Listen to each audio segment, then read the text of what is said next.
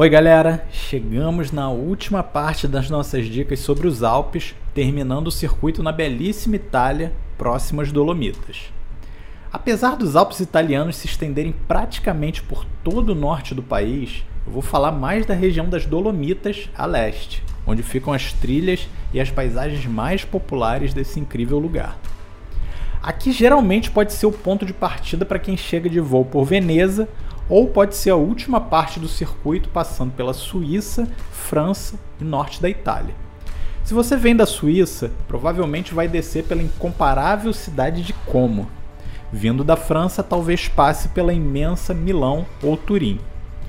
O mais importante aqui sobre a região das Dolomitas é que você consiga uma base próxima aos picos, o que eu fiz ficando na cidadezinha de Cortina de Ampeso.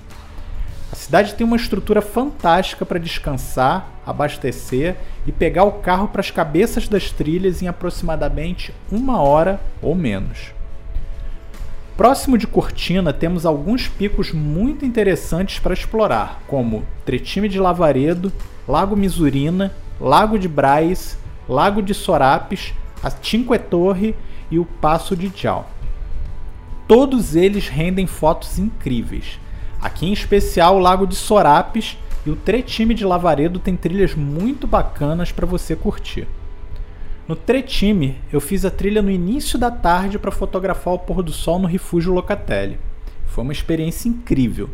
Depois, na hora de voltar, acabei fazendo a trilha na escuridão apenas com a lanterna de cabeça. Então, se você não gosta de desafios ou não está equipado devidamente, faça num horário mais amigável.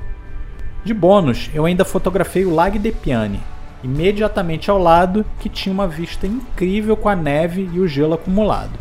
A descida e a subida depois, é claro, exigiu um pouco do fôlego, mas valeu totalmente a pena.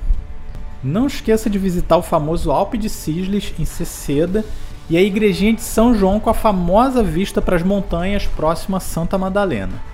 Na minha ida eu acabei perdendo esses lugares, mas já estão no radar para uma próxima visita. A melhor forma de você se hospedar e comer por aqui é reservando uma casa no Airbnb e fazendo compra nos mercadinhos. Barato, confiável e incrível.